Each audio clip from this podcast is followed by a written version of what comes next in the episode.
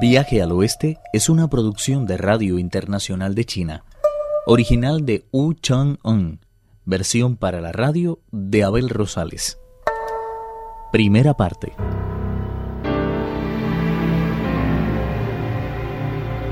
Acusados de haber robado frutos de ginseng, los discípulos del monje Tang acuden ante el llamado de su maestro. Profundamente preocupado, Tripitaka dijo, en este templo crece una fruta muy extraña, a la que llaman ginseng y que tiene la forma de un niño recién nacido. ¿Ha probado una alguno de ustedes? Yo no sé nada de eso, aseguró Chupachi. Ni siquiera he visto una fruta como la que dicen toda mi vida. Apuntando el peregrino, uno de los jóvenes monjes taoístas dijo: Ha sido el que se está riendo. Estás muy equivocado si crees que porque has perdido algo tienes derecho a prohibirme a reír. A los que hemos renunciado a la familia no nos está permitido mentir ni probar comida robada. Si alguno de ustedes lo ha hecho, que se disculpe y asunto concluido.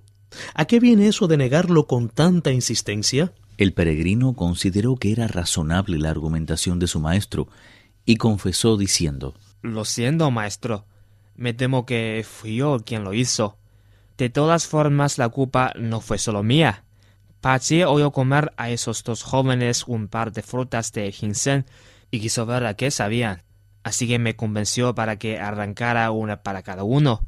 Ya las hemos comido. ¿Qué otra cosa podíamos hacer con ellas? Robaste cuatro frutas y todavía pretendes no ser un ladrón. Si es verdad lo que dice este joven, ¿cómo es que solo repartiste tres entre nosotros? dijo Pachi enfrentando al peregrino. Siempre tienes que estar engañando a todo el mundo. Cuando los jóvenes inmortales descubrieron la verdad, arrecieron aún más en sus insultos, cosa que terminó sacando de quicio al gran sabio. ¿Quieren que nadie más coma del fruto de ginseng? Pues les voy a ayudar a conseguirlo. Se arrancó un pelo del cuello y echando sobre él una bocanada de aire mágico, se convirtió en una imagen exacta de Wukong, obediente y sumiso, que recibía sin rechistar los insultos. Pero mientras esa falsa imagen se mantenía al lado de Wuqing, Unan y el monje Tang, el auténtico peregrino se elevó por las nubes y fue a parar al huerto en el que crecía el árbol del ginseng. Furioso levantó la barra por encima de su cabeza y descargó sobre él un terrible golpe que sacudió hasta los mismos cimientos de la montaña. El árbol sufrió un daño irreparable, perdiendo todas sus hojas y ramas y dejando al descubierto sus preciadas raíces. La planta del azufre transformado quedó de esta forma, convertida en una auténtica ruina. El rey mono regresó a su cuerpo otra vez sin que nadie se percatara de ello. Cuando los monjes taoístas regresaron al huerto, quedaron perplejos ante el desastre. ¿Qué vamos a hacer ahora? Ha desaparecido la raíz de templo de las cinco vías y se han cegado la semilla que mantenía viva esta santa morada. ¿Qué vamos a decir a nuestro maestro cuando regresen? Deja de lamentarte como una planitera. Lo que debemos hacer ahora es no alertar a esos monjes desarmados. Yo me inclino por el de la cara peluda y aspecto de Dios de trueno.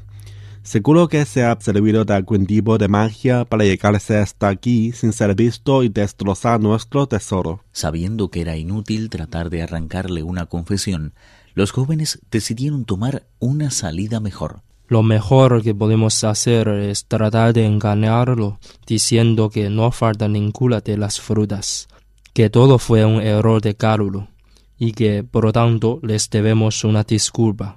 Su arroz está ya casi a punto podemos ofrecerles unas cuantas viandas más, y cuando tengan los prados en las manos, cerramos las puertas de golpe, y así no podrán escapar. Que nuestro maestro decida después lo que hay que hacer con ellos.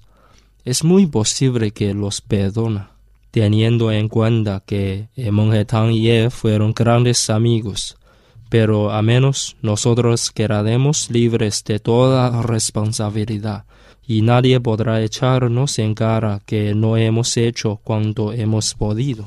Me temo que si no hacemos como dices, vamos a recibir una buena reprimenda. Se arreglaron las ropas lo mejor que pudieron y regresaron con caras sonrientes al salón principal. Se llegaron hasta donde estaba el monje Tang e inclinándose ante él, dijeron con ademán humilde Esperamos que no le haya ofendido nuestra lengua vulgar. No debíamos haberlo empleado jamás. El peregrino comprendió, sin embargo, que estaban tratando de ganar tiempo, y aunque no dijo nada, pensó ¿Qué forma más descarada de mentir? ¿Cómo se atreverán a decir tonterías cuando la verdad es que no quedó ni una sola fruta? A no ser, claro está, que este árbol tenga poderes especiales y haya recuperado su perdido esplendor antes de lo que esperaba. En ese caso, traigan el arroz. Reanudaremos el viaje en cuanto hayamos comido. Pachie fue por la cazuela, mientras el bon ya acercaba una mesa y unas sillas. Los dos jóvenes, por su parte, trajeron siete u ocho platos más, entre los que se contaban berenjenas en vinagre, rábanos en salsa de vino, raíces de loto y plantas secas de mostaza. También sacaron un puchero con el té más fino que pueda imaginarse y dos tazas. Después se colocaron discretamente a cada lado de la puerta. En cuanto los monjes cogieron las escudillas, abandonaron el salón a toda prisa, cerrándolo de un sonoro portazo. No contentos con eso, dieron dos o tres vueltas a la llave. ¡Qué tontos son esos jóvenes! ¿A qué viene eso de cerrar la puerta sin haber probado bocado?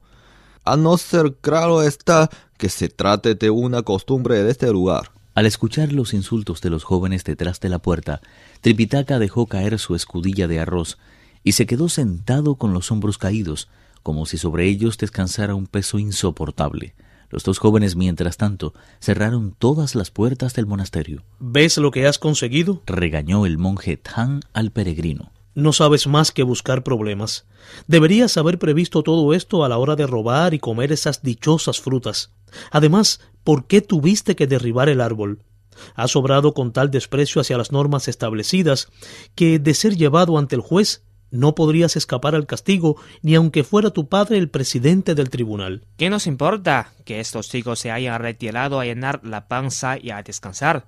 Nosotros seguiremos adelante con nuestro plan y partiremos esta misma noche. ¿Cómo vamos a poder salir de aquí si todas las puertas han sido cerradas? Ya encontraremos una manera de hacerlo. Desde luego no te costará mucho.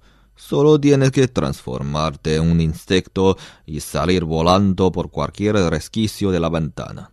Pero nosotros nos veremos obligados a permanecer aquí. Si hace eso y nos abandona a nuestra suerte, te aseguro que me pongo a recitar el Sutra del tiempo perdido a ver si puede salir tan airoso del trance como pretende. ¿Se puede saber de qué están hablando?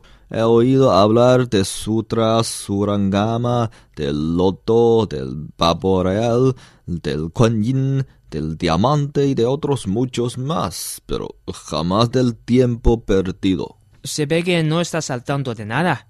¿Ves esta escama que llevo en la cabeza? Se la entregó al maestro la Bodhisattva Kuan Yin en persona.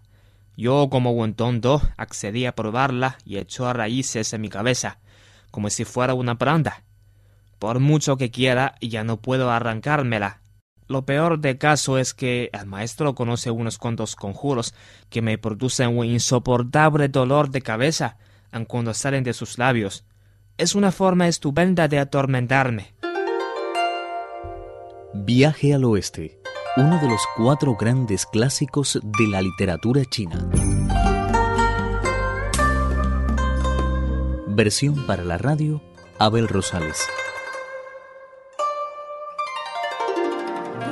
Actuaron en este capítulo Pedro Wang, Francisco Li, Noel Yao, Víctor Yu, Guillermo Li y Pedro Lago. Esta es una realización de Abel Rosales, quien les habla, para Radio Internacional de China.